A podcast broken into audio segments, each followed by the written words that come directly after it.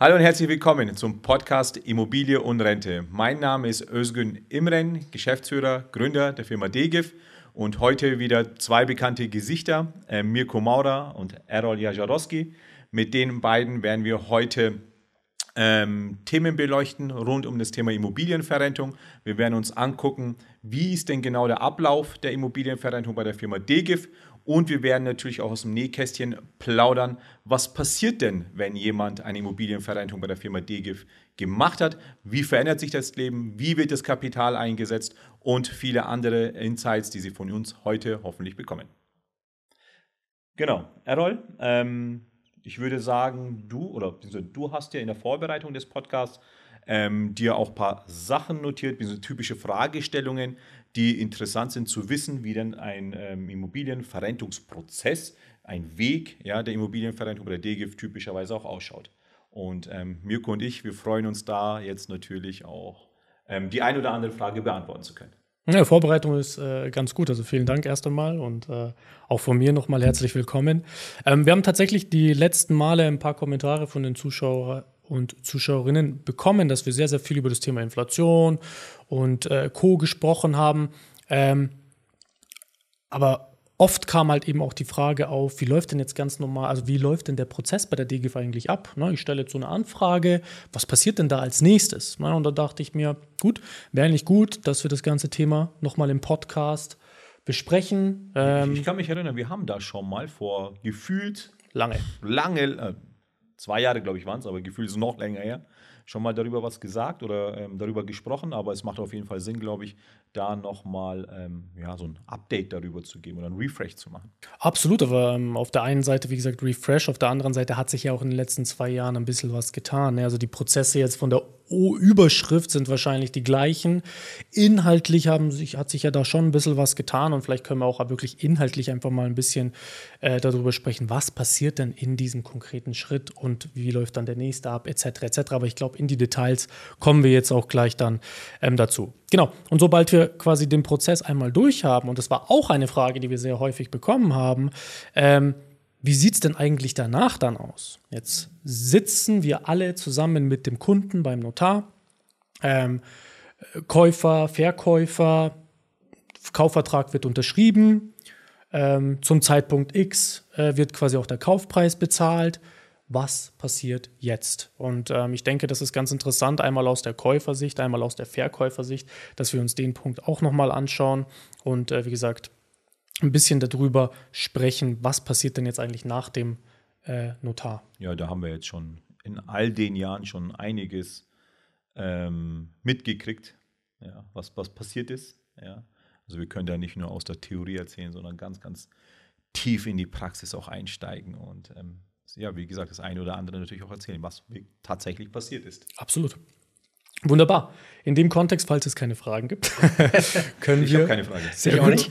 Können wir direkt eigentlich ja, mit Schritt 1 des Prozesses allgemein äh, starten, also die Anfrage des Kunden oder der, der Kunden. Ähm, ich denke, da gibt es jetzt gar nicht so viel darüber von unserer Seite zu erzählen. Es gibt verschiedene Kanäle, wo man eine Anfrage stellen kann. Ähm, zum einen ist es natürlich der Online-Kanal. Ähm, auf unserer Webseite www.dgif.de gibt es ein relativ prominent platziertes Formular, wo man quasi die Immobilienrente auch ermitteln kann. Ähm, wenn man das einmal ausfüllt, dann kommt man, wie gesagt, bei uns ins System an. Die Anfrage kommt sofort bei uns rein und wird dann dementsprechend, können wir gleich im Detail auch nochmal besprechen, dann quasi bearbeitet. Mhm. Wie gesagt, neben diesem Formular gibt es natürlich auch diverse andere Möglichkeiten, mit uns in Kontakt zu treten. Der naheliegendste ist natürlich ähm, auch telefonisch. Einfach mal durchrufen, entweder direkt in der Zentrale oder äh, entsprechend in den Standorten. Dann gibt es natürlich auch den Weg E-Mail äh, an anfragen at dgif.de. Ähm, auch info at dgif ist äh, quasi erlaubt, da eine Anfrage zu schicken, aber tatsächlich anfragen at dgif ist eigentlich die, sagen wir mal, äh, E-Mail-Inbox, die wir uns am meisten auch anschauen und äh, wo man auch am schnellsten quasi erwarten kann, eine Rückmeldung von uns zu bekommen. Mhm. So, jetzt einfach offen in die Runde gefragt. Was passiert dann? Na, wir haben ein System, da kommen die Anfragen rein. Was ist jetzt der nächste Schritt? Also ich kann sagen, was nicht passiert, aber der Mirko kann sagen, was vielleicht dann passiert. Ich freue mich schon auf den meinen Part. Möchtest du sagen, was nicht passiert? Ja, ich äh, kann, ich kann gerne damit anfangen. Also was nicht passiert, beziehungsweise was ähm, die Erfahrung sagt, dass man sehr oft sogar nicht das bekommt, was man möchte. Also das muss man sich jetzt erstmal ähm, genau hinhören. Ne? Also man bekommt nicht das, was man möchte. Warum meine ich das? Ja, in der Anfrage, die kommt, wird oft ein ganz konkreter Wunsch auch geäußert. Da steht dann in der Anfrage, die dann per E-Mail reinkommt, so wie du es gesagt hast, ja, an die verschiedenen E-Mail-Adressen oder wie auch immer. Ähm, da steht dann drin, ich will oder ich habe eine Immobilie. Manchmal wird auch verraten, wie alt man ist. Bin zum Beispiel 76 Jahre alt. Meine Immobilie ist da und da. Und ähm, ich habe sie irgendwo gesehen, gefunden, wie auch immer. Und ich möchte jetzt meine Immobilie teilverkaufen. Rufen Sie mich bitte an, dass wir den Teilverkauf machen können. Und was man dann nicht bekommt, ist, dass man nicht sofort den Teilverkauf kriegt. Das meine ich mit, was bekommt man nicht? Ja, also das muss ich auch alle tatsächlich enttäuschen, ja, die gedacht haben, dass sie sofort das kriegen, was sie möchten. Ähm, bei uns bekommt man nicht sofort das, was man möchte, sondern was man bei uns bekommt. Im ersten Schritt ist, dass natürlich jemand sich meldet.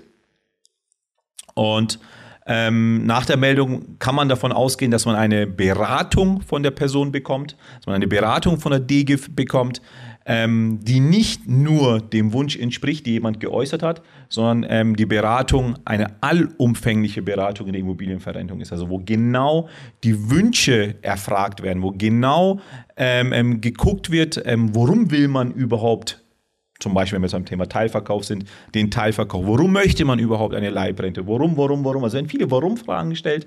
Also es wird versucht zu verstehen, was die Hintergründe dazu sind. Und ähm, das ist ja dann auch unsere Stärke, ja, dass wir genau da auch genau analysieren können und gucken können, ähm, entspricht denn überhaupt die Lösung Teilverkauf ähm, dem, was man eigentlich als Ziel hatte. Ja? Da gibt es ja auch so, ähm, man, man, kauft ja auch nicht eine Bohrmaschine wegen der Bohrmaschine, sondern man kauft die Bohrmaschine wegen dem Loch in der Wand. Ja? Und das muss man aber erstmal verstehen durch Fragen. Und genauso ist es auch ähm, ähm, bei der Immobilienverrentung. Ja? Durch gute, gute Fragen, ja? Ähm, sinnvolle Fragen, gutem Zuhören zu verstehen, warum Immobilie, da ist ja noch, warum Teilverkauf überhaupt?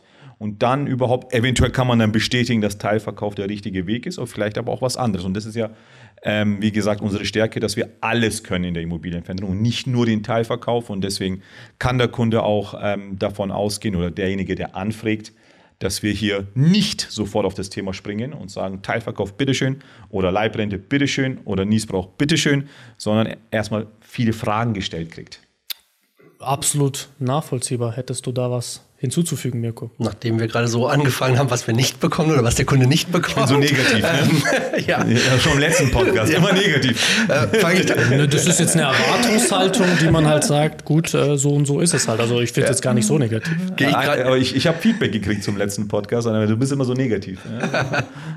Gehe ich auf den Punkt gerade auch noch ein. Man bekommt eben auch nicht sofort den Wert geliefert, weil das ist oft die Frage, die jetzt, wenn ich die Anfrage sehe, was ist der Preis meiner Immobilie oder was bekomme ich bei Ihnen, also Aus, den Auszahlungsbetrag. Und eben den bekommt man nicht sofort geliefert, weil es eben so eine individuelle Lösung ist. Das ist die Immobilie ist individuell. Das heißt, ich muss bei der Immobilie erstmal immer eben nicht nur den Standort wissen, sondern ich muss eben die Immobilie auch äh, im Detail kennen, um eine Immobilienbewertung zu machen. Also ansonsten habe ich schon den Ausgangswert äh, einfach so aus der Luft gegriffen, was keinen Sinn macht, ähm, um dann weiterzurechnen. Und das Gleiche ist im Grunde genommen, was du angesprochen hast, welches Modell kommt in Frage bei einem Teilverkauf kommt ja in dem Sinn gar kein, äh, also kommt in dem Sinn ja gar keine Zahlung raus, sondern es kommt eine Zahlung, die ich leisten muss, ja raus. Ich habe ja Nutzungsentgelt, das ich nachher zahlen muss.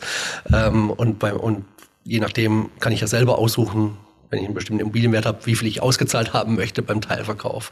Und beim Niesbrauch ist es wieder, ähm, soll es lebenslang sein, soll es begrenzt sein, ähm, soll es vielleicht ein, doch nur ein Wohnrecht sein, soll es in zweiten Rang, also wir haben ja schon mehrere Podcasts zu dem ganzen Thema gemacht, da gibt es ja einfach viele Modelle und äh, deswegen ist diese ganzen Warum-Fragen, die du gesagt hast, ähm, ebenso wichtig, die so im ersten Telefonat dann abgefragt werden, ähm, um dann zu sehen, haben wir eine Lösung dafür oder passen ein, zwei Modelle davon und gehen wir weiter in die Gespräche? Und ist das auch interessant dann für den Kunden, der über die Webseite die erste Anfrage gestellt hat, um dann eben in den nächsten Schritt zu gehen? Also dieses Immobilienverrentung auf Knopfdruck wird nicht unsere unser Werbeslogan irgendwann sein. Vielleicht in Zukunft irgendwie möglich, aber tatsächlich auf diese Fragen, dieser Baukasten, der dadurch auch irgendwie entsteht. Ja, was möchte ich genau? Dann gibt es das, dann gibt es das. Welche Sicherheit möchte ich? Was soll eingetragen? Wie viel eingetragen werden? Ähm, wie viel möchte ich ausbezahlt bekommen? Möchte ich monatlich was leisten und so weiter? So viel, äh, so facettenreich, die es einfach zum gegenwärtigen Zeitpunkt etwas schwierig macht, sofort auf Knopfdruck da eine Antwort zu liefern. Aber ich weiß, Errol, da arbeitest du ganz stark dran, ähm, dass das vielleicht auch in Zukunft möglich ist. Ja, um Gottes Willen. Also technisch ist es relativ schnell möglich. Es ist natürlich auch eine Entscheidung, die man, sagen wir mal, aus dem, aus dem Geschäftsmodell oder was heißt aus dem Geschäftsmodell, sondern aus den, aus den Werten eines Unternehmens ja natürlich trifft. Und wir haben ja ganz bewusst die Entscheidung getroffen, nicht einfach willkürlich einen Wert rauszuschmeißen. Ähm, da gebe ich auch einen großen Tipp. Das ist auch kein Geheimnis. Wer schnell einen Wert von der Immobilie ermittelt haben will, da gibt es genug andere ähm, Unternehmen, wo man quasi hingehen kann und den Wert ermitteln. Aber das, darum geht es ja eigentlich. keine Namen, aber jetzt. Ich nenne jetzt einfach keine Namen. Ähm, Mit einer weiten äh, Spanne meistens. Ja, aber es gibt, wie gesagt, gelbes ja, genau. Logo, blaues Logo. unterschiedliche Farben, unterschiedliche Logos, aber wie gesagt, am Ende des Tages, und das ist, das ist ja auch das, was wir ganz oft einfach im Podcast oder allgemein natürlich auch versuchen, den Leuten ähm, zu erklären, ist, unser Ziel ist es nicht, einen Immobilienwert nach außen hin zu geben, sondern es ist eigentlich Bedürfnisse und Gründe zu erfahren, warum man denn eine Immobilienverrentung benötigt. Geht es darum, äh, wie gesagt, die, und die, die, die Gründe sind ja absolut unterschiedlich. Und deswegen hatten wir uns ja auch dazu entschieden, eben nicht direkt einfach nur blinden Immobilienwert äh, zu liefern, ähm, sondern eben zu sagen, nein, die Kunden, die zu uns kommen, äh, die wollen und haben auch mehr oder weniger, oder wir wollen natürlich auch, dass die Kunden eine entsprechende Beratung bekommen, um eben mehr darüber zu verstehen, warum geht man denn diesen Weg? Weil wenn es jetzt nur blind ums Geld geht, gibt es viel, viel schnellere Wege an, ans Ziel zu kommen. Auch das kann man relativ schnell ja in dem Beratungsgespräch mit uns irgendwie mitbekommen, wenn es ja nur darum geht. Aber also ihr könnt es natürlich noch besser, ähm, sagen wir mal, bestätigen als ich oder nicht bestätigen. Ähm, in den meisten Fällen geht es den Leuten ja nicht nur ums Geld, sondern es gibt ja auch immer andere Hintergründe, äh, die, die eine entscheidende Rolle spielen in, in diesem Wunsch auf, der, auf, auf Verrentung der Immobilie. Ja, man kann halt viel falsch machen. Also man kann sehr viel falsch machen, wenn das so hopp, hopp, schnell, schnell irgendwie, ohne sich Zeit zu nehmen. Ich habe irgendwie eine Werbung gesehen und dann machen wir das schnell, ja. Äh, äh, ja. Angefragt, eine, per E-Mail irgendeine Lösung gekriegt, am besten gleich unterschrieben zurückgeschickt. Ne? Also, puh, ähm, man kann wirklich viel falsch machen. Und deswegen weil wir das wissen, weil wir schon ähm, seit vielen Jahren äh, in dem Thema drin sind, ähm, nicht, nur der nicht nur theoretisch daherreden, sondern auch aus der Praxis wirklich berichten können, ähm, sind wir felsenfest davon überzeugt, dass der Weg, den wir gehen, mit einer wirklich äh, ausführlichen Beratung, mit einer individuellen Beratung, mit einer individuellen Lösung der richtigste ist. Und ja, also ich finde das nicht nur so, dass das richtig ist, sondern es fühlt sich auch für mich so am besten auch an. Aber wir wollten ja über die Schritte ja, ähm, sprechen. Ja, der erste Schritt, da habe ich jetzt erzählt, was nicht geht. Also dadurch haben wir auch verstanden, ja, auch was, was, geht. geht ja. Und danach geht es natürlich weiter. Danach geht es weiter, absolut. So, jetzt gehen wir mal davon aus, dass wir verstanden haben, was der Grund äh, der Anfrage ist. Was ist denn dann ganz konkret der nächste Schritt, den die Kunden von uns erwarten können? Ne? Ja, ich würde sagen, einfach nach diesem ausführlichen Gespräch, ja, ähm, dürfen Sie von uns auf jeden Fall ein ähm, ein Angebot verlangen. Ne? Also sie, die, die kriegen ein Angebot. Die kriegen ähm, mit Angebot sind Zahlen, Daten, Fakten gemeint. Ja, aber was man hat genau verstanden, was der Kunde möchte. Man hat viele, viele Fragen gestellt, wie vorhin auch schon erwähnt. Ne? Hat dadurch hoffentlich auch verstanden, was, was der, der anfragt oder die, die anfragt, ähm, genau möchte, was die richtige Lösung dafür wäre. Dann gilt es natürlich, all das Wissen ähm, in die Box zu werfen, ja, zusammenzuwürfeln und dann kommt eine Lösung raus. Und mit der Lösung natürlich oder mit vielleicht nicht nur einer Lösung, sondern vielleicht mit eins, zwei, drei Lösungen dann wieder ins Gespräch zu gehen und sagen, das ist meine Lösung für Sie. Ja? Ich empfehle diese, ich empfehle aber auch quasi als Plan B das oder als Plan C das. Ja?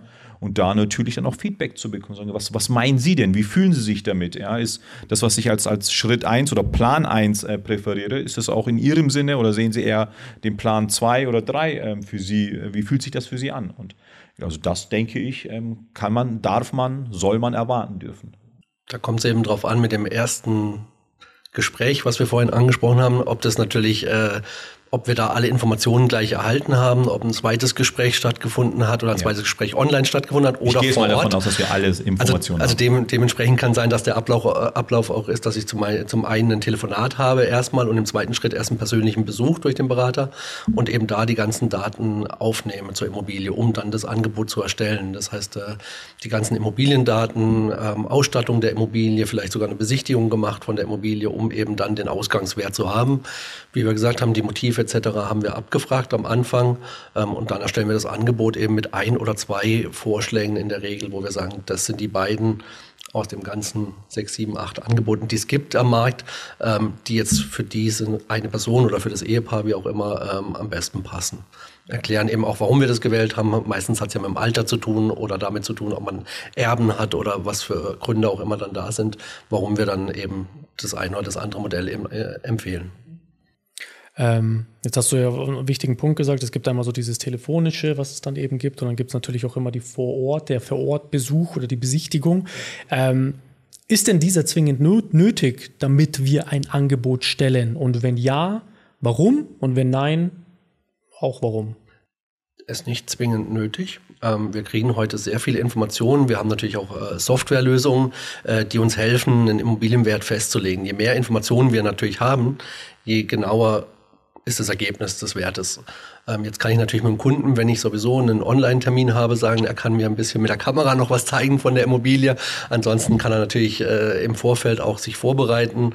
Ähm, da schicken wir auch eine Mail im, Vor äh, im Vorfeld zum Telefonat dann nochmal, dass sie eben Grundbuch und ein paar Dinge da liegen haben, dass wir die genauen Quadratmeterangaben und solche Dinge haben, um den Wert festzulegen, die halt maßgeblich sind, sag ich mal, Wohnflächenberechnungen, ähm, wie gesagt, Grundstücksgröße, äh, vielleicht auch ein bisschen äh, Anzahl der Zimmer und, und, und äh, Alter der Heizung, so die die typischen Dinge, die man so bräuchte, Baujahr des Hauses natürlich, ähm, um einen Wert festzulegen. Und mit dem Ausgangswert können wir die Berechnung machen, auch ohne dass jemand ins Haus kommt oder vor Ort kommt. Also wir können die ganze Beratung online machen, bis zum Maklerauftrag, was dann im nächsten Schritt ja lang kommt, auch ähm, können wir alles auch machen, ohne dass jemand vor Ort ähm, ist. Aber wir haben deutschlandweit auch Mitarbeiter und können auch ähm, die Leute besuchen. Also je nachdem, wie es äh, den, den Senioren lieber ist. Mhm dem nichts hinzuzufügen. Super. Das hat der Herr Maurer super gut erklärt. Sehr gut. Also ich fasse zusammen, äh, quasi Anfrage ist da, wir haben soweit alle Gründe und Hintergründe quasi ermittelt, danach haben wir Informationen zur Immobilie ermittelt und das Ganze packen wir dann auch in ein individuelles Angebot, wo wir quasi äh, Option 1 darstellen, Option 2, Option 3, was auch immer Sinn macht, gegebenenfalls auch eine vierte, fünfte Option, ähm, kommt natürlich immer auf die jeweilige Person an. So ist es. Ähm, jetzt haben wir dieses Angebot erstellt. Schicken wir das einfach zum Kunden? Äh, erklären wir nochmal ganz genau, was da passiert? Also vielleicht einfach den Punkt, was passiert mit diesem Angebotsdokument? Wie, was würdet ihr dazu nochmal sagen? Also ich, ich würde mir wünschen, dass ich das Angebot, das ich erstellt habe, auch erklären darf. Und ich würde mir wünschen, dass von, man von mir nicht verlangt, dass ich einfach äh, das zur Post gebe und per Brief einfach zuschicke und ähm, den Menschen dann damit alleine lasse. Ja, also es machen auch die wenigsten bei mir. Ähm, ich kann das sehr wohl erklären, ja, äh, dass das sehr, sehr viel Sinn macht, dass wir über das Angebot persönlich sprechen. Ja, es, da steckt viel, viel Wissen dahinter, da steckt ähm, viel Tiefe drin, ja, die es notwendig ist, was, was auch erklärt werden muss, ja, um dann am Ende des Tages zum Ziel zu gelangen. Und das Ziel ist einfach dann, die beste Lösung für den Kunden zu haben. Ja, und ähm, deswegen äh, präferiere ich es nicht, ähm, Briefträger zu spielen, oder eine Brieffreundschaft aufzubauen, indem ich einfach irgendwas in die Post gebe, sondern wirklich auch im persönlichen Gespräch, ähm, dass auch die, auch die Zeit dafür bekomme, die Möglichkeit dafür bekomme, das zu erklären. Ja, also ich würde auch fast immer sagen, persönlich vor Ort das erklären, weil ich die Erfahrung gemacht habe, wenn ich bei den Kunden sitze, dass die immer öfter auch noch eine zweite Firma oder eine dritte Firma angefragt haben nach Angeboten und oft die Dinge dann ähm, gerade so im Kleingedruckten oder in der zweiten Seite oder wie auch immer nicht ganz ordentlich verstanden haben. Steht da vielleicht das Wohnrecht in zweiter äh, Rang, im zweiten Rang im Grundbuch drin und deswegen ist beim Mitbewerber irgendwie ein Angebot höher als das unsere. Ähm, ist das Angebot, ähm, wie gesagt, vielleicht befristet irgendwo oder andere Dinge. Das heißt, wenn ich vor Ort bin, kann ich erklären, warum der eine Wert rauskommt oder der andere, weil oft sind die Werte nicht eins zu eins vergleichbar.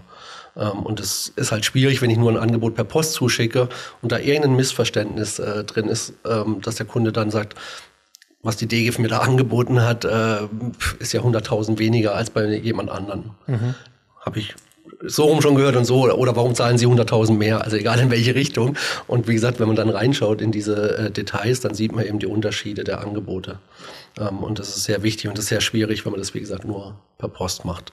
Wobei man muss sagen, dass auch die Corona-Zeit uns auch dazu äh, bewegt hat, sozusagen öfters mal zu sagen, wir können das Angebot auch, wir können einen Termin ausmachen online, können hier äh, über äh, über Videochat sozusagen ähm, das Angebot besprechen und können das Angebot dann paar Minuten vorher, wie auch immer, zusenden und dann besprechen wir gemeinsam das Angebot. Also es gibt auch eine Möglichkeit, weil wir vorhin gesagt haben, wir können bis zum Maklerauftrag auch kommen, ohne dass wir die Immobilie gesehen haben oder vor Ort waren, dass wir auch das Angebot dann besprechen. Aber auch da wieder das persönliche Gespräch ist eben das Wichtige, ob das online ist oder ob es persönlich ist, äh, damit nicht ganz so entscheidend, aber dass man einfach den Kunden da nicht alleine lässt, das ist entscheidend. Absolut nachvollziehbar. Ähm Jetzt habt ihr ganz oft das Thema Maklerauftrag ähm, angesprochen. Spannend. Äh, was heißt Maklerauftrag? Wer möchte das mal kurz erklären? Wenn wir ähm, über viele Fragen gesprochen haben, viele Antworten gekriegt haben, wenn wir das passende Angebot erstellen durften, wenn dieses Angebot gepasst hat, wenn es genau den Wünschen entsprochen hat, die quasi auch äh, da sind, ja, dann ähm, kommt es zum Tag X. Ja, der Tag X ist, möchte ich der D-Gift das Vertrauen schenken? Soll die D-Gift das, was sie dort versprochen hat, wirklich auch in die Tat umsetzen? Und ähm, wenn ja, dann bedarf es einem dem sogenannten Maklerauftrag. Ähm, damit werden wir ja beauftragt, quasi dieses Projekt äh, ins Leben zu rufen und auch umzusetzen. Ja, und das nennt sich ein qualifizierter äh, Makler-Alleinauftrag. Ja, und da wird dann quasi unterschrieben, da werden die Bedingungen festgelegt, da wird genau festgehalten, was passieren soll. Und das ist dann quasi der Startschuss für die nächsten Wochen und Monate, die, dann, die man dann mehr oder weniger gemeinsam verbringt. Hast du dem irgendetwas hinzuzufügen? Eigentlich nicht, nee. Also wir halten da die Konditionen fest, äh, die wir eben dann im Vorfeld besprochen haben, wo wir gesagt haben, ähm, das würden wir empfehlen und der Kunde hat äh, eben dann zugestimmt, dass er zu den Konditionen das gerne uns in Auftrag gibt, ähm, wie auch immer. Genau, also da sagt der Kunde dann nochmal oder ähm, gibt uns die Erlaubnis, ähm, einen Käufer zu finden. Einen zu finden, der genau die Bedingungen akzeptiert, die wir gemeinsam erarbeitet haben sei es Niesbrauch mit Einmalzahlung, sei es äh, Leibrente, sei es Teilverkauf, was auch immer. Also auf, auf, das, was wir uns quasi gemeinsam festgelegt haben, auf das, was wir uns gemeinsam geeinigt haben. Und, ähm, ähm, dazu wird sich ähm, quasi, dazu entscheidet man sich, dann erteilt man den Maklerauftrag und wir suchen dann nach dem Maklerauftrag den dafür passenden Käufer. Da vielleicht nochmal eine äh, Anmerkung. Wir kaufen ja nicht selbst, sondern wir vermitteln zwischen Verkäufer, Verrenter und potenziellen Käufer, Kapitalanleger, Investor. Und das ist quasi der, die, die, die Erlaubnis dazu, das machen zu dürfen. Ab dem Moment, wo ja der Maklerauftrag auch vorhanden ist, also ein Bestandteil des Maklerauftrags, ähm, sind ja auch quasi die Provisionskosten, die quasi fällig sind, äh, wenn wir dann, sagen wir mal, unseren Job gemacht haben. Bedeutet das, im Umkehrschluss, dass quasi die ganze Arbeit, die wir bis dahin gemacht haben, eigentlich für den Kunden, also den Verkäuferkunden, kostenlos war. Ist das korrekt? Das ist korrekt. Die Arbeit bis dahin ist kostenfrei und eigentlich ist die Arbeit auch kostenfrei bis zum Abschluss beim Notar.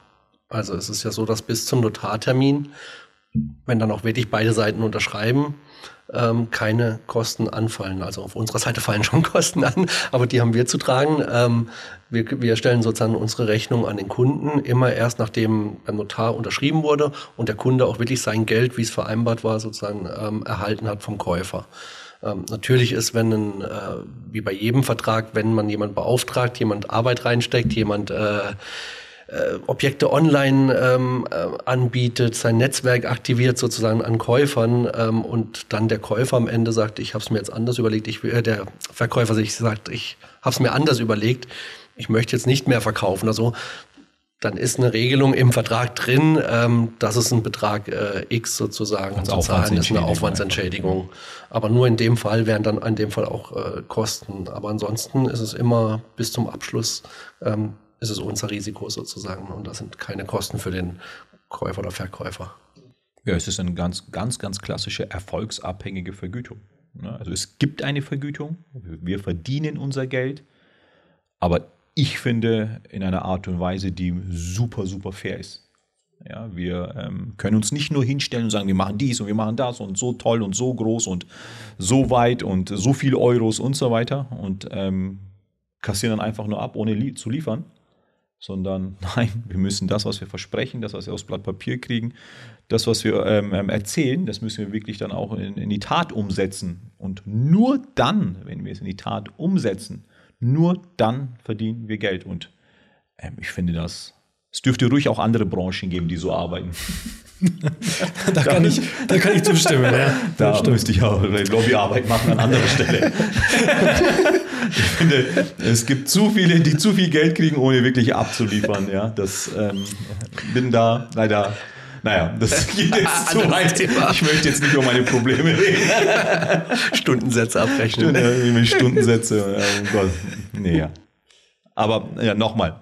Es, ähm, glaube wirklich, das ist die fairste Art der Vergütung. Ja? Man kriegt nur, wenn man wirklich das auch hält, was man verspricht. Absolut. Ja, und wenn wirklich der Kunde auch dann die Leistung auch hat. Ja, also wir ähm, stellen dem Verkäufer, dem Verrenter ja erst eine Rechnung, wenn das Geld auf dem Konto ist. Ja, also nicht irgendwie davor, ich habe dies gemacht, das gemacht, das gemacht, jetzt ist hier meine Rechnung, du warst, also wir waren beim Notar, jetzt bitte zahlen. Nein, nein, nein. Ja, auch sogar nach dem Notartermin noch nicht, sondern erst dann, wenn das Geld, was wir ja holen sollten, was wir organisieren sollten, den Käufer, den wir finden sollten, auch wirklich bezahlt hat. Erst dann kommt unsere Rechnung. Also toll. Ne? Also wie gesagt, darf auch ruhig an, dürfte auch andere Branchen geben, die so arbeiten, aber ja, Schauen wir mal. Anderes Thema. Können, Anderes wir, Thema. Können, wir, können wir wahrscheinlich auch sehr, sehr, sehr schwer beeinflussen. Aber ich gebe dir durchaus recht und das ist ja auch eigentlich das Feedback, was man dann grundsätzlich auch bekommt. Das ist ein sehr, sehr faires Modell. Weil, wie ja. gesagt, ähm, es ist auch nicht so, dass wir irgendwelche Geschichten erzählen, weil, wie gesagt, am Ende des Tages müssen wir halt auch wirklich nachweisen, dass wir das hinbekommen, was wir da quasi jetzt äh, davor vielleicht lautstark äh, beworben haben, wie auch immer. Und von daher äh, ist es, glaube ich, gerade für die Verkäufer, Kunden äh, ein ganz, ganz tolles äh, ja, Umfeld halt quasi. Das ist eine, eine, tolle Dienstleistung in dem Sinne, dass man quasi vorab ja eigentlich noch nichts machen ähm, muss und nichts bezahlen muss, sondern man quasi sein Gegenüber auch quasi daran misst, ob das passiert, was man davor versprochen hat. Ich muss zum Beispiel bei meiner Handyrechnung immer trotzdem bezahlen, auch wenn ich manchmal, wenn ich unterwegs bin, kein Netz habe. Eigentlich müsste man doch nur dann zahlen, wenn wirklich das Gespräch auch funktioniert hat. Das wäre doch auch ein, ein, tolles Instrument zum Messen. Aber leider nein. Vielleicht machen wir mal einen Podcast zu äh, Ideen, ja. wo das quasi auch ein, ein Modell Spontan sein kann. Spontan sind mir drei, vier andere Sachen auch noch eingefallen. Ich erspare euch das jetzt. nee, sehr gut. Ähm, Gut, wir haben jetzt den Maklerauftrag. Wir haben quasi alles geschrieben, das ist der Verkaufspreis, das ist das Modell, so und so sollen die Konditionen sein.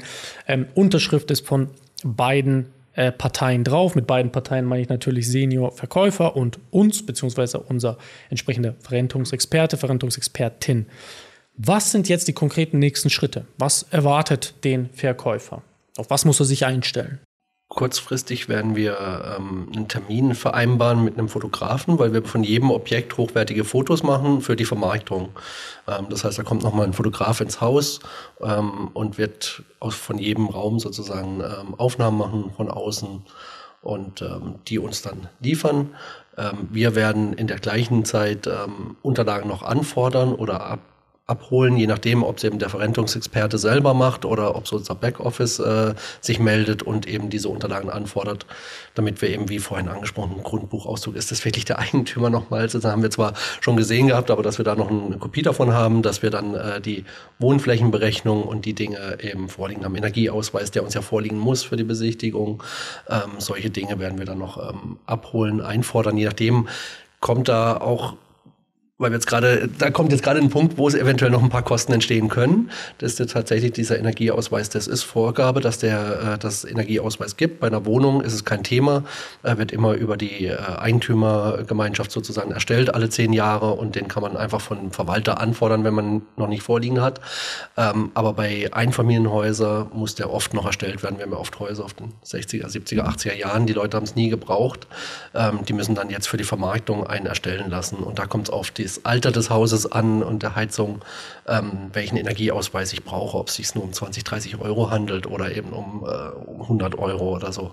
Und der ist ja ähm, Pflicht, also ja, den, der ist muss Pflicht. man haben. Ja. Ja, also Nee, weil wir gerade sagen, gar keine Kosten in dem Fall vor dem Notartermin äh, oder vor der Besichtigung muss der Energieausweis noch beantragt werden. Das sind die einzigen Kosten, wo noch auf Wenn den Senior zu kommen, wenn er nicht vorliegt. Ja. Wo, wo würde man das denn machen normalerweise? Gibt es da Unterschiede je Heizungsart oder wie, wie kann ich mir das vorstellen? Nee, das gibt es auch vom Schornsteinfeger. Schornsteinfeger, die das anbieten. Ähm, ja. Also wie gesagt, alle Unterlagen würden wir einholen und parallel be äh, bereiten wir dann ein Exposé eben auf mit den Fotos, mit den Informationen, die wir haben, erstellen das Exposé, das äh, der Kunde auch nochmal zu sehen bekommt, sozusagen, und damit er weiß, welche Fotos von seinem Objekt und welcher Text geht jetzt sozusagen ähm, raus äh, in unser Portal, erstmal in unsere vorgemerkten Kunden, dann ins Portal und dann eben eventuell auch ins Internet, ähm, in die typischen Portale.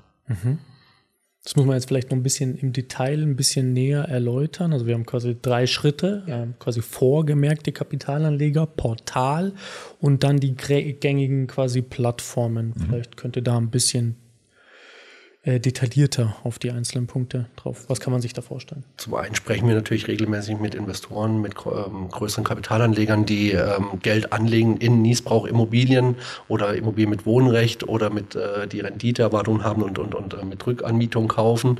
Das heißt, da haben wir die Vorgemerkten, beziehungsweise auch Käufer, die schon da im Haus waren, die wir sozusagen schon kennen. Das heißt, wir können den Kunden natürlich sofort sagen, der ist kapitalstark, der hat schon mit uns äh, vorher äh, Objekte gekauft. Das ist natürlich der perfekte Kunde. Wenn da gleich einer da ist, ist gar nicht mehr so viel mit der Aufbereitung fürs Portal etc. dann nötig. Ähm, das ist so der erste Schritt. Im zweiten Schritt haben wir eben ein eigenes äh, Portal, ähm, DGIF Invest, ähm, ähm, was man, äh, wo man sich die ganzen Objekte eben anschauen kann, wo man sie registrieren kann und dann kann man die Objekte eben anschauen. Ähm, das darüber gibt es auch sehr viele Kunden, die schon registriert sind bei uns. Das ähm, werden auch ständig mehr, die sich da vormerken lassen, weil sie eben Interesse haben, wo auch einschränken eventuell und sagen, nur in einer bestimmten Region möchten sie Objekte oder nur bestimmte Art von Objekten ähm, und lassen sich da regelmäßig unsere Informationen zukommen. Das heißt, sobald wir dann ein Objekt einstellen, bekommt ein Kapitalanleger die Information, es wurde ein neues Objekt eingestellt. Dann meldet sich wieder eventuell da jemand darüber und wenn da in dem Schritt sozusagen dann keine Rückmeldung ist, dann geht es im dritten Schritt eben raus äh, in die gängigen Portale wie ImmoWelt, ImmoScout und andere. Was uns ja, mh, was der große Unterschied ist, ist ja das, dass wir ähm, keine Käufer benötigen, die das Interesse haben, selber einziehen zu wollen. Ja, unsere Käufer, unsere äh, Kapitalanleger, unsere Investoren dürfen kein Interesse haben, da in der schönen Immobilie, die da gerade angeboten wird, einziehen zu wollen. Und das macht unsere Arbeit sehr speziell. Und da haben wir Gott sei Dank in den letzten Jahren auch Vorarbeit geleistet, tun uns da jetzt mittlerweile ein bisschen einfacher, weil wir den einen oder anderen mittlerweile kennen, der das genau nicht möchte, der genau auch gute Erfahrungen auch schon gemacht hat durch die Investitionen in solche Arten von Immobilien mit den Eintragungen im Grundbuch, mit einem Niesbrauchsrecht oder Wohnungsrecht. Die stellen dann auch diese komischen Fragen nicht, ja. Warum verkaufen sie jetzt auf einmal ein Haus in München für äh, 280.000 Euro in der Lage? Das gibt's doch überhaupt gar nicht, ja. Ähm, ähm, bitte, ich will besichtigen, ich will sofort einziehen. Diese, Gott sei Dank haben wir solche Anfragen immer weniger, ja, weil wir halt genau die auch ansprechen, die schon das Thema kennen. Und das ist unglaublich wichtig, weil sonst vergeudet man sehr, sehr viel Zeit mit Leuten, die ähm, kaufen und einziehen wollen. Und das ist, ist nicht die Zielgruppe von uns. Ja, es sind Käufer, die genau wissen, wie sie ihr Geld anlegen, die genau wissen, dass sie nicht einziehen können, die genau wissen, dass sie vielleicht sogar gar nicht finanzieren können, weil ein Recht im Grundbuch eingetragen ist. Und was einfach fein für die ist, was gut für die ist. Und die da sagen, nee, das ist genau die Art von Geldanlage, die ich machen möchte. Ich habe auch Zeit. Ich muss nicht in fünf Jahren, zehn Jahren, 15 Jahren einziehen. Ja, ich habe keinen Druck. Und ähm, da können wir, Gott sei Dank, ähm, aufgrund der langjährigen Tätigkeit, die wir ja schon, die wir schon nachgehen hier, ja, ähm, können wir sagen, okay, wir müssen nicht bei Null anfangen, sondern wir fangen auf einer ganz anderen Stufe an. Und tun uns auch so einfacher, den passenden Käufer zu finden, für den der Verrenten verkaufen möchte. Absolut, ja. Ähm, sehr, sehr, sehr gut nachvollziehbar. Ähm, jetzt gehen wir auch hier positiv in die, in die nächste Phase, sage ich mal. Ähm, wir haben den Kapitalanleger, die Kapitalanlegerin gefunden. Ähm, was ist jetzt der konkrete nächste Schritt? Also wir gehen jetzt hier auch davon aus, Kapitalanleger, äh, Kapitalanlegerin war auch schon beim Verkäufer, bei den, bei den Senioren äh, vorstellig und es hat gefunkt, sage ich jetzt mal. Ja, es muss funken. Also es muss auch funken. Ne? Also es, ähm, unser Job ist nicht nur jemanden zu finden, der ähm, das Geld hat. Natürlich ist es wichtig. Ne? Also jemanden vorzustellen, der sich das nicht leisten kann, macht keinen Sinn. Aber es muss auch menschlich passen. Ja? Und deswegen muss es funken. Also das von Funken vorhin gesprochen. Und der Funke muss überspringen, der Funke muss da sein. Und dann geht es weiter. Und das ist vielleicht, äh, vielleicht auch ein guter, guter Punkt, um da ganz kurz ein bisschen äh, stehen zu bleiben. Wer, wer, also wer entscheidet denn, ob der Funke da ist? Entscheiden wir das? Entscheidet das der Käufer oder entscheidet das am Ende des Tages der Verkäufer, der Senior? Ja, beide. Ne? Also ähm, können jetzt nicht auch nicht nur sagen, ja, der Senior entscheidet, ob er Herzchen hat, ja, sondern wenn der Herzchen hat, der Verkäufer, der Verrenter Herzchen hat, aber der Käufer sagt, boah, nee, also sowas von unsympathisch, also ich fühle mich ja richtig schlecht, wenn ich hier Geld anlege, ja, dann funktioniert das nicht. Also es muss für alle passen und ähm, das ist unglaublich wichtig. Ja, ähm, wir prüfen natürlich vorher schon, wir prüfen schon mal die Temperatur, ob der Funke überspringen könnte. Und wenn es da eine hohe Wahrscheinlichkeit gibt, dann stellen wir auch erst vor. Ne? Also wir holen ja auch nicht hin zum Kunst und sagen, ja, hier bitteschön, Hauptsache Sie haben Geld, schauen Sie sich mal die Immobilie an und vielleicht funkt es. Sondern wir gehen, haben ja auch eine, wir sind ja auch, äh, wir können auch reinfühlen. Okay, es könnte grundsätzlich passen, finanzielle Rahmenbedingungen passen. Wir machen einen Termin, wir stellen aneinander vor. Und dann ist natürlich auch die Wahrscheinlichkeit, Gott sei Dank passt dann auch relativ oft. Mhm. Also wir sind dann noch nicht so oft äh, menschlich auf die Schnauze gefallen, sondern können dann auch schon, ähm, schon ja, in der Vergangenheit hat es wirklich gut funktioniert. Ich glaube, man hat so viel Zeit auch mit den Senioren als verbracht, schon sozusagen mit den zwei, drei, vier Gesprächen, dann vor Ort mehrmals gewesen, äh, dass man da auch mal ein sehr gutes Gefühl hat, ob der ein oder andere Käufer passt oder dann, ob das nicht passen wird sozusagen. Ähm, es gibt ja Verkäufer, die haben bestimmte Erwartungen sozusagen, was in Zukunft vielleicht noch gemeinsam gemacht werden soll an der Immobilie. Das heißt, die wollen einen Käufer, der auch den Mehrwert vielleicht schaffen möchte der Immobilie für, für die Zukunft und ein anderer Käufer sagt, ich möchte eigentlich nur mein Geld anlegen, das liegen lassen, habe eh einen anderen Plan mit der Immobilie, wenn nach dem Ableben äh, der Senioren dann eben, äh, wenn es dann soweit ist, dass ich es übernehme und dann kriegen, können wir schon sozusagen auch vorfühlen, sozusagen, kann das zusammenpassen oder nicht. Was wir natürlich immer prüfen können, ist so Kapitalnachweis oder Finanzierungsbestätigung. Das heißt, das Finanzielle kann man schon prüfen.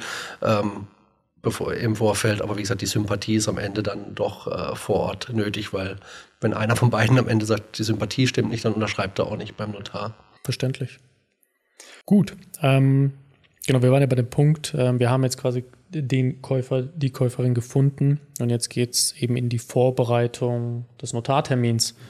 Ähm, was kommt denn da auf beide Parteien zu? Was muss vorbereitet werden? Auch da werden sicherlich Dokumente und Co. benötigt, Terminabstimmungen hin und her. Vielleicht könnte diese Phase einmal ein bisschen ähm, genauer äh, beschreiben, was da denn so passiert.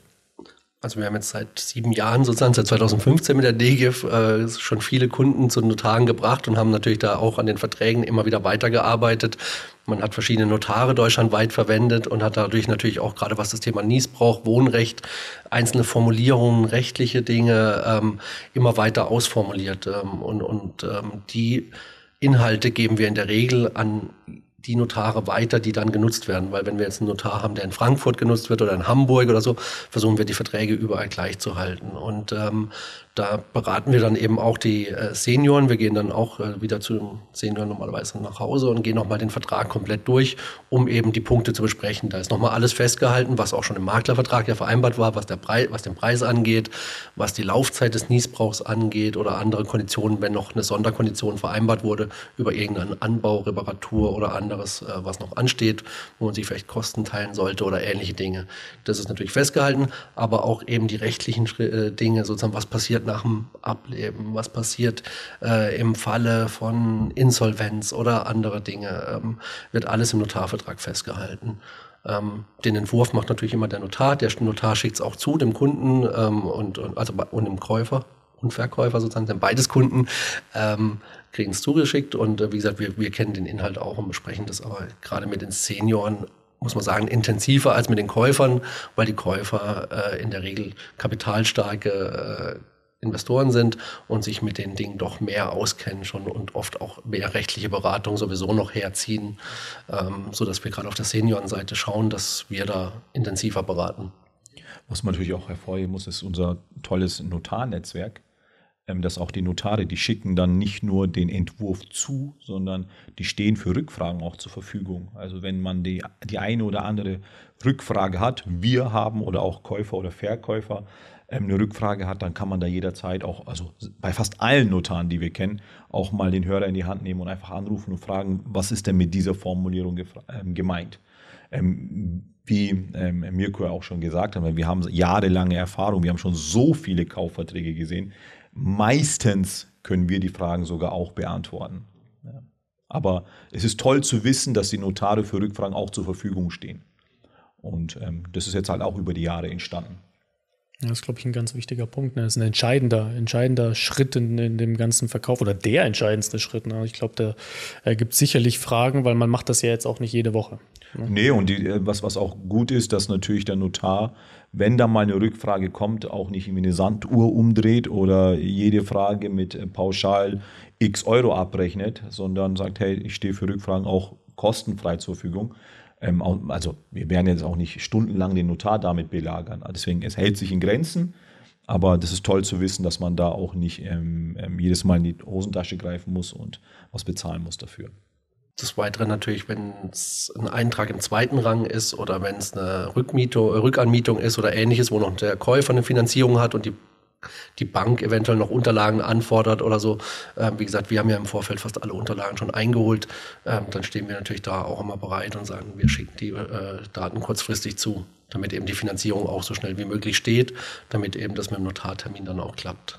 Mhm. Also auf der Käuferseite sind wir natürlich da jederzeit immer verfügbar. Okay, also was, was ich, was ich quasi verstanden habe, ist quasi auch für die, für die Käuferseite, äh, wenn es jetzt da keine äh, Hausbank gibt, die jetzt gerade für die Finanzierung zur Verfügung ist, dann haben wir da quasi auch Kontakte und Möglichkeiten und ein Netzwerk, um auch quasi die, die Finanzierungsmöglichkeit quasi anzustupsen. Auch das, das auch das haben wir da Partnerbanken äh, sozusagen, mit denen wir zusammenarbeiten oder äh, Finanzierungsberater ähm, und können da auch gerne Angebote einholen.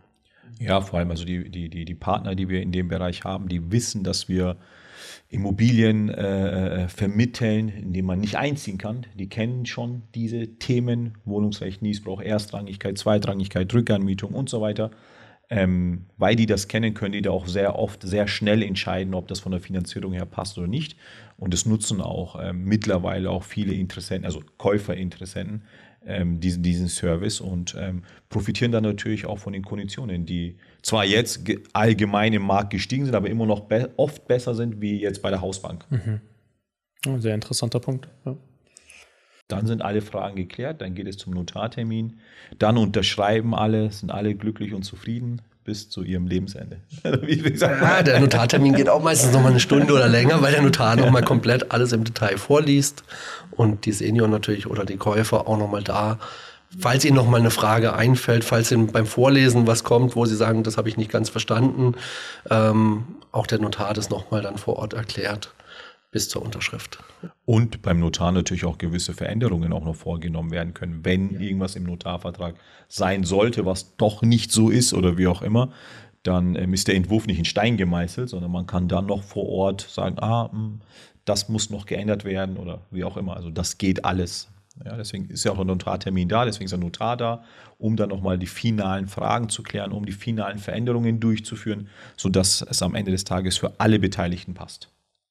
Nichtsdestotrotz, wir machen ja im Vorfeld auch mit beiden Parteien gehen wir ja diesen Kaufvertragsentwurf ja, schon durch. Ne? Also genau. auch da wäre wahrscheinlich der, der bessere Zeitpunkt, um, um, um, um äh, Themen anzusprechen. Also außer ich höre das immer ab und zu, ähm, dass das jetzt auch weder für Käufer noch Verkäufer als auch für den Notar jetzt nicht gern gesehen ist, dass man dann beim Notartermin gewisse Themen macht, weil halt da einfach Unruhe reinkommt, die natürlich auf allen Seiten ja, jetzt negativ eben ist.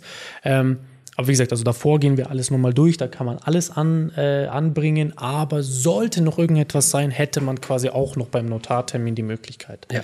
Also was ich damit meine, ist, man gibt kein versiegeltes Kuvert irgendwie beim Notar ab und sagt, das wird jetzt unterschrieben, sondern man hat, wenn es notwendig ist, und manchmal ist es noch notwendig, aus welchem Grund auch immer, dann kann man es noch äh, beim Notar natürlich noch ändern lassen oder einfügen lassen oder ergänzen lassen oder wie auch immer. Und man kann natürlich dem Notar auch die eine oder andere Frage stellen, die sich vielleicht doch zwischen den Tagen doch ergeben hat. Jetzt waren wir beim Notar, Unterschriften sind geleistet. Alle sind zufrieden nach Hause gegangen. Wie geht es jetzt eigentlich weiter? Ähm, und ich würde die Frage gerne jetzt aufteilen in zwei sagen wir, Personengruppen, erstmal Senior-Verkäufer. Was passiert jetzt konkret? Was sind die nächsten Schritte? Und dann im Nachgang vielleicht einfach auch die Kapitalanlegerseite. Was ist da zu erwarten? Was da die nächsten Schritte sind? Nicht nur jetzt, also was ich damit meine, ist nicht kurz nach dem Notartermin, also ja, unter anderem, aber was passiert auch in den nächsten Jahren? Also auf was kommt es jetzt quasi danach an und was könnte äh, quasi äh, eine wichtige Information sein, die wir heute hier quasi so präsentieren können, damit man sich vielleicht auch mental so ein bisschen drauf einstellen kann, was danach so passiert. Wie gesagt, im ersten Schritt Senioren und Verkäufer. Was passiert nach dem Tag beim Notar? Also ich gehe meistens noch Kuchen essen. Ich wollte gerade sagen, meistens geht man gar nicht direkt nach Hause, sondern geht noch Kuchen essen, Wein trinken oder sogar richtig essen, je nachdem, wann der Termin auch war, morgens, mittags, abends. Ja. Kaffee, Kaffee. Das ist der erste Schritt nach dem Was du jetzt hören wolltest, aber. Na, um Gottes Willen. Also, wir, wir haben jetzt hier schon mal ein Versprechen abgesetzt, dass danach quasi es die Möglichkeit gibt, Kaffee, ja, Kaffee, Kuchen, Kaffee, Kuchen ja, Essen, Wein, Wein, wurde angesprochen. Vielleicht, wenn jemand Champagner will, kann auch ein Glas Champagner oder Sekt trinken, was auch immer. Also, ähm, ist tatsächlich so. Ja. ja. Also meistens machen wir danach noch was. Ist ja auch ein Grund zu feiern. Es sind ja auch alle irgendwie genau. dann so. Und alle zusammen auch. Also wirklich Käufer, Verkäufer. Es zeigt ja auch, dass es passt. Ne? Und ähm, also ich will das auch gar nicht missen. Ne? Das, das, das, lockert auf, da fällt auch irgendwie bei dem einen oder anderen auch so da, auf einmal so, so, so, eine Last von den Schultern. Jetzt ist es erledigt, jetzt haben wir unterschrieben. Und ähm, ja, das ähm, ist dann oft eine sehr lockere, schöne Runde. Ja, und ähm, das passiert danach. Unmittelbar danach. Unmittelbar, Unmittelbar danach. Das ist, glaube ich, wichtig. wichtig ja, viele sagen ja auch, ich habe eine schlaflose Nacht davor gehabt oder die haben so ein, zwei Tage vorher dieses, diese Immobilie, die man 30 Jahre abbezahlt hat oder die man sogar geerbt hatte, jetzt hier sozusagen zu verkaufen, obwohl man natürlich selber noch oft 10, 20 Jahre oder länger drin wohnen bleiben wird. Aber dieses Gefühl, ich verkaufe die jetzt, ähm, wird denen nochmal ganz bewusst, sozusagen den Tag oder zwei immer vor dem Notartermin. Da werden viele auch nochmal unruhig. Da kommen auch viele Anrufe, was du vorhin angesprochen hast, äh, kann man im Notarvertrag noch was ändern. Äh, da kommen dann plötzlich nochmal Fragen, wo man sagt, äh, Herr oder Frau so und so, äh, das haben wir doch alles geregelt oder das steht doch alles drin, also das haben wir doch schon besprochen und trotzdem, da geht ihnen so viel durch den Kopf und das merkt man dann eben nach dem äh, Notartermin, dass das wirklich so abfällt und äh, man dann eben ganz zufrieden ist, dass es jetzt erledigt ist und vorher hat man noch gezittert sozusagen, bis der Unterschrift danach ist, sind ganz ruhig und eigentlich glücklich. Ähm, also deswegen ähm, ist es eigentlich immer schön, danach einen Kuchen essen zu gehen.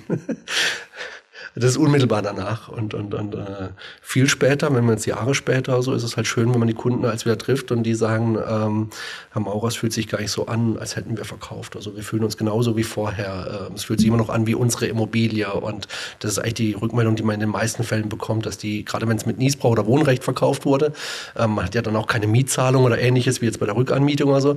Ähm, man beschäftigt sich dann, je mehr Jahre man drin wohnt, je weniger eigentlich damit, dass es nicht mehr Grundbuch äh, erste Seite sozusagen meine Immobilie ist, sondern das Gefühl ist eigentlich wie vorher, man lebt genauso weiter. Die Nachbarn haben gar nichts davon erfahren in den meisten Fällen. Ähm, und das ist eigentlich das schöne Gefühl dann, dass die Senioren dann haben.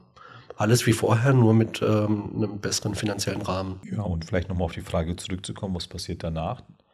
Hm, der Kaufpreis fließt oft nicht unmittelbar danach, ja, sondern es dauert oft vier bis sechs Wochen circa, ja, bis die Auflassungsvormerkung im Grundbuch ist, bis gewisse Themen geklärt sind, Löschungsbewilligungen vielleicht eingeholt wurden. Vielleicht erklärst du die Punkte mal ganz kurz. Auflassungsvormerkung ist ähm, ein Schutz für den Käufer. Also da geht quasi vom Notar nach der Unterschrift bei, der, beim, ähm, auf dem Kaufvertrag, wird da ähm, ähm, ähm der Notar veranlasst die Eintragung einer, einer Auflassungsvormerkung für den Käufer. Das im Grundbuch, obwohl, also der Käufer wird im Grundbuch eingetragen, obwohl der Käufer noch gar kein Eigentümer ist.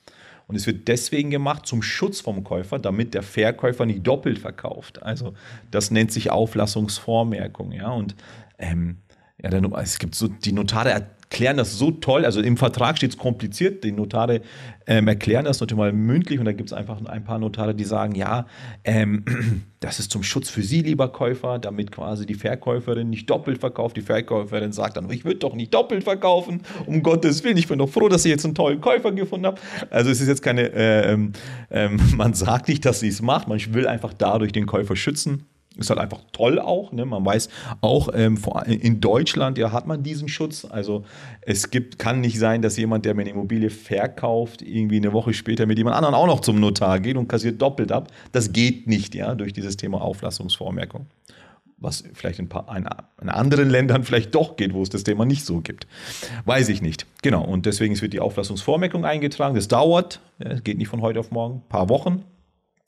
Wenn im Grundbuch der Verkäuferin, des Verkäufers noch irgendwelche Grundschulden eingetragen waren, dann ähm, muss man die natürlich, wenn es zum Beispiel eine Bank gewesen ist, ja, dann muss man diese Bank anschreiben und sagen, liebe Bank, teilt uns bitte mit, äh, wie viel Frau Müller, Meyer, Huber noch Schulden bei ihnen hatte, weil die so, müssen jetzt getilgt werden, die Immobilie wird verkauft, die Bank teilt dann auch mit, ja, es gab noch 50.000 Euro zum Beispiel Schulden, ja, wenn die gezahlt werden, sind wir bereit, diese Grundschuld löschen zu lassen. Das nennt sich Löschungsbewilligung und das ist auch ähm, ein, ein, ein Punkt, ähm, eine, eine Fälligkeitsvoraussetzung für den, für den Kaufpreis. Ja, Auflassungsvermerkung, Löschungsbewilligung von all denen, die noch Geld verlangen. Ja, und wenn die dann vorlegen, dann kann der Notar beim Käufer den Kaufpreis fällig stellen. Ja, und da kommt dann ein Brief an den Käufer und sagt, lieber Käufer, wir haben jetzt die Sachen, wir haben die Auflassungsvermerkung vom Grundbuchamt, wir haben die Löschungsbewilligungen von zum Beispiel Banken.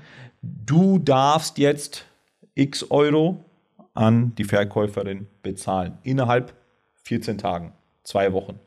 Und ähm, genau, und diese, die, diese, dieser, diese, dieser Schreiben, ja, also das, das, was an den Käufer geht, da geht eine Kopie auch an die Verkäuferin, an den Verkäufer, damit die natürlich auch informiert sind, dass dieses Schreiben rausgegangen ist. Und da können die dann auch sagen, ah, okay, in den nächsten zwei Wochen müsste Geld auf meinem Konto eingehen.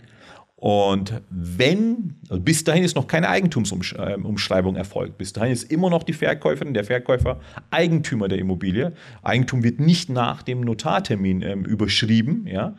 Das passiert erst dann, wenn der Verkäufer, die Verkäuferin ähm, bestätigt, dass der Kaufpreis in der vollen Höhe auf dem Konto eingegangen ist. Und da müssen die dann ein, ein Schreiben, das der Notar denen zugeschickt hat, quasi unterschreiben, bestätigen, Kaufpreis ist eingegangen, geht zurück zum Notar und das ist dann quasi das Signal für den Notar, die Eigentumsumschreibung im Grundbuchamt vollziehen zu lassen. Erst dann wird, äh, geht das Eigentum quasi über. Und das ist halt natürlich eine super sichere Sache. Also es gibt diesen Fall nicht. Ja, aber was passiert denn, wenn der Käufer nicht den Kaufpreis bezahlt? Kann es sein, dass ich meine Immobilie los bin? Also Immobilie nicht mehr, Geld auch nicht. Wow, was passiert? Das kann nicht passieren, weil Eigentum erst dann überschrieben wird, wenn das Geld auf dem Konto des Verkäufers eingegangen ist und die das auch dann auch bestätigt haben beim Notar. Und deswegen ist es eine sehr, sehr sichere Sache. Im Schreiben steht auch immer drin, bis wann es bezahlt sein muss. Also genau, sollte die Zahlung sich, sind die Verzugszinsen sehr, äh, sehr hoch. Ähm, das heißt, man würde dann mehr bekommen, wenn es eine Woche später kommt oder äh, noch später bezahlt werden würde, weil vielleicht bei der Finanzierung noch irgendwas ist, eine Unterlage, die fehlt und deswegen die Finanzierung noch nicht ganz klappt, dann kriegt man im Grunde genommen zumindest mehr Geld. Ähm, das ist auch da geregelt. Interessant finde ich immer wieder, wenn die Senioren so sagen, aber wir haben doch gar keine Schulden oder ähm, das haben wir doch schon vor 20 Jahren abbezahlt gehabt oder so. Dann sagen wir immer, ja, beim Grundbuch hat man natürlich die Grundschuld deswegen ja nicht gelöscht. Das kostet ja auch immer äh, wieder äh, Gebühr, das löschen zu lassen. Das heißt, die Grundschuld steht eben noch drin. Deswegen die meisten haben eigentlich schon Grundschulden im, in der Abteilung 3 noch drinstehen. auch wenn die Immobilie schon lange abbezahlt ist. Und da muss man eben schauen, ist es eine Briefgrundschuld, ähm, dann muss eventuell auch noch der Brief eben vorhanden sein oder angefordert werden, damit die gelöscht werden kann. Okay, das heißt, Kaufpreis fließt, dann vier bis sechs Wochen später. Vier, sechs, okay. Mhm. Danach wird quasi dann wirklich auch dementsprechend im Grundbuch der neue Eigentümer, der neue Eigentümerin quasi eingetragen. Und auch das Recht, was man wollte. Ne? Niesbrauchsrecht, Wohnungsrecht, wenn man das wollte, wird dann auch im Grundbuch eingetragen. Stimmt. Ah, das wird aber dann auch erst ab diesem Moment dann quasi auch eingetragen. Ähm, also den, das, den genauen Zeitpunkt müsste eigentlich genau tatsächlich dann auch mit Eigentumsumschreibung auch genau sein. Also es war meistens ist so, wenn die Mitteilung rausgegangen ist, Eigentum ist überschrieben, Niesbrauchsrecht ist auch eingetragen, passt alles für alle. Okay. Was passiert denn danach? Oder passiert dann gar nichts mehr? Ja, oft, End of Story, wie man so schön sagt. Wir hatten ja am Anfang gesagt, dass wir sehr viele Warum-Fragen und, ja. und, und viel abfragen, was die Leute möchten. Und dann äh, geht es ja bei vielen Leuten darum, dass sie einfach monatlich mehr zur Verfügung haben möchten. Dass die Rente nicht ausreicht oder dass die Rente schon ausreicht, aber man kann sich nicht noch mehr gönnen ähm, und möchte vielleicht sich noch ein bisschen was äh, eben mehr gönnen. Und da kommt dann immer das Thema, was mache ich jetzt, wenn da eine halbe Million Euro oder 200.000 Euro, je nachdem, wo die Immobilie liegt, wie viel, äh, wenn das auf mein Konto kommt. Gerade jetzt, jetzt könnten wieder ein bisschen Habenszinsen sozusagen kommen, aber bisher, die letzten Jahre war immer so eine Nullzinszeit. Dann habe ich diese Summe auf dem Konto zu Nullzinsen.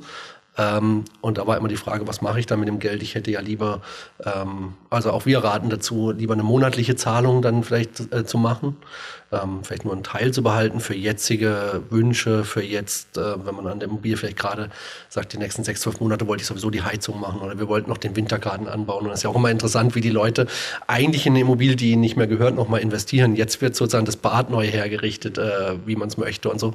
Ähm, obwohl, wie gesagt, grundbuchtechnisch äh, ist es eigentlich überschrieben an jemand anders, die Immobilie. Aber jetzt ist eben das Geld da und jetzt richtet man sich die Immobilie nochmal schön ein. Ähm, aber der Restbetrag, damit der auch nicht verlebt ist. Falls man dann doch 80 wird, 90 oder 100 wird, ähm, ist es ja auch gefährlich, wenn man sozusagen den Gesamtbetrag nur auf dem Konto hat.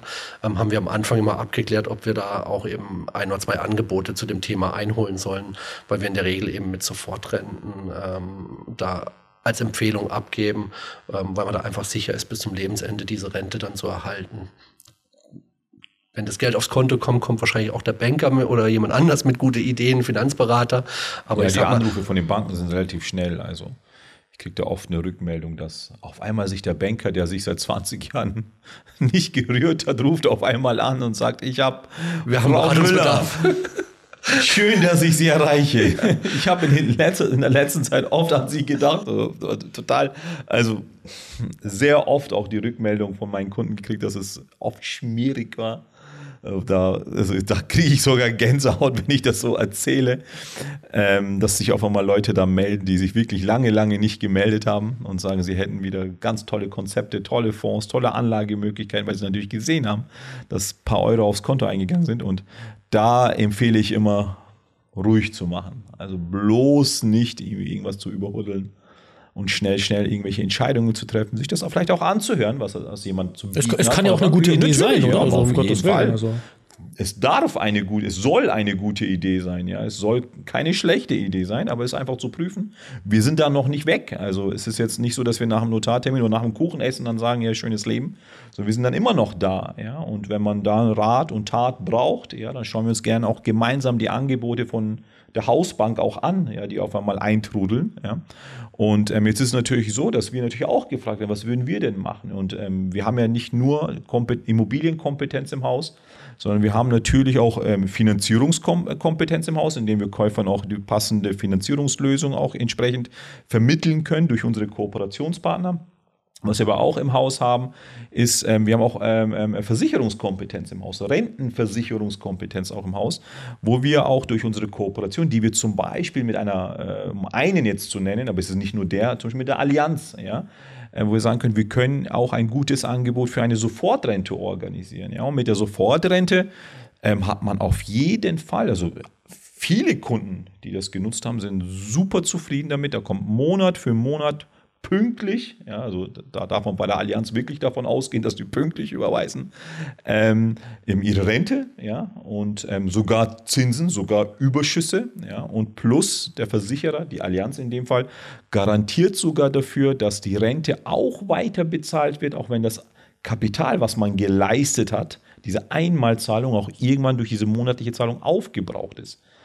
Ja, und das ist, fühlt sich für viele super an, ja, weil die sagen, hey, es ist doch ein Unterschied, ob ich es jetzt der Allianz gebe und die Allianz mir monatlich eine Rente gibt, wie wenn ich das unter das Kopfkissen lege und mir monatlich einfach ein Tausender rausziehe, weil irgendwann ist das Geld, was unter dem Kopfkissen liegt, weg, weil ich viele Monate rausgezogen habe. Und bei der Allianz kann es auch irgendwann weg sein, aber die Allianz sagt, weil du es uns gegeben hast, weil wir viele Jahre damit auch gearbeitet haben, auch Geld verdient haben, garantieren wir dir eins, auch wenn das Geld aufgebraucht ist und du noch lebst, zahlen wir weiter. Mhm. Wir zahlen weiter diese Rente.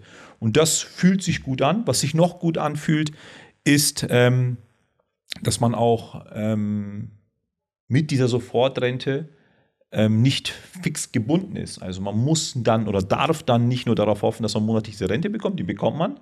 Aber wenn man dann doch mal mehr Geld benötigt, weil doch die äh, Weltreise gemacht werden soll, die man eigentlich doch nicht machen wollte. Vielleicht. Oder eine Anschaffung, ein Auto, was auch immer.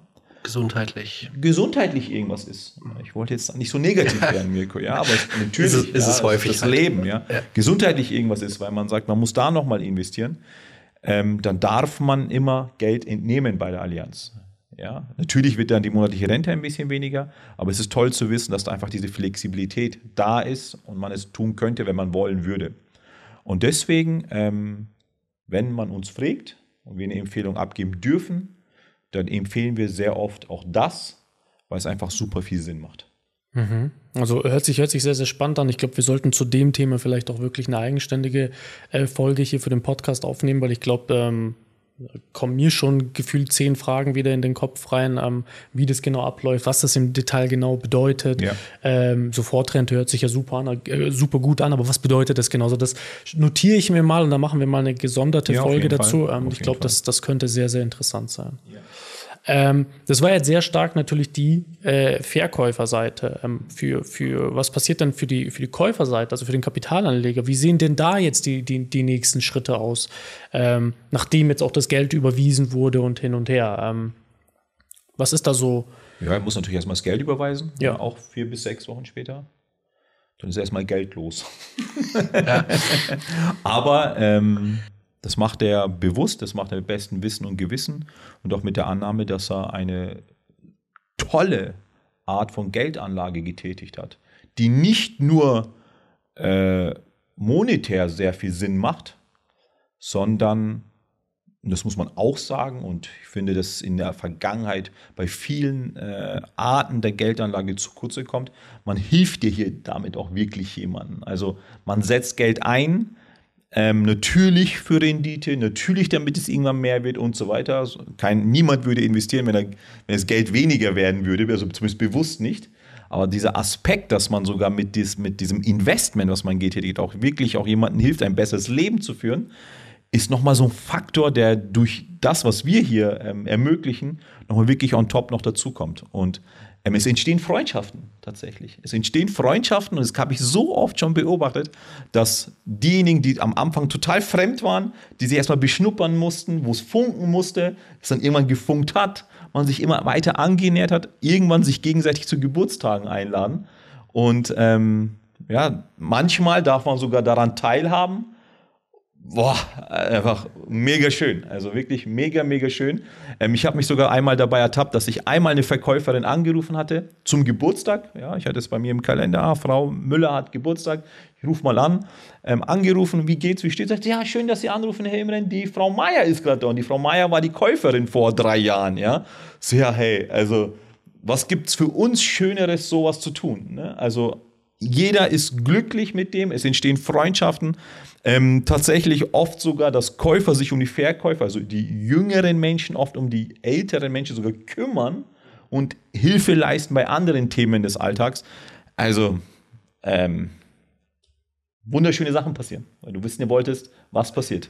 Absolut. Ähm, Unterschiedliche Käufer. Das ist so, entweder gibt eben die Käufer sozusagen, die oft auch eine Nähe haben, weil es oft Käufer sind, die aus derselben Region kommen, die kaufen auch in derselben Region. Und es gibt eben diese sagen wir, größeren Kapitalanleger, die eben dann deutschlandweit äh, sich ein Portfolio aufbauen oder mehr Objekte kaufen. Ähm, und für die ist eigentlich das Entscheidende, dass sie im Grunde genommen nichts damit zu tun haben. Weil mit der Verrentungsimmobilie, wie gesagt, die Senioren bleiben eigentlich wie Eigentümer ähnlich, sage ich jetzt mal, äh, in der Immobilie, kümmern sich um alles selber, die Rechnungen, äh, die reinkommen, werden auch selber beglichen. Also es geht äh, bis zur Grundsteuer, aber auch wenn sie am Haus was machen, ähm, bleib, bleibt es sozusagen bei ihnen. Und ähm, die Käufer hören eigentlich nichts davon. Das ist eine Kapitalanlage, da haben sie ihr Eigenkapital äh, im Moment platziert ähm, und sie hören überhaupt nichts davon, haben auch keinen Verwaltungsaufwand, was ja sonst immer bei Immobilien das Thema ist. Wenn ich eine Immobilie mhm.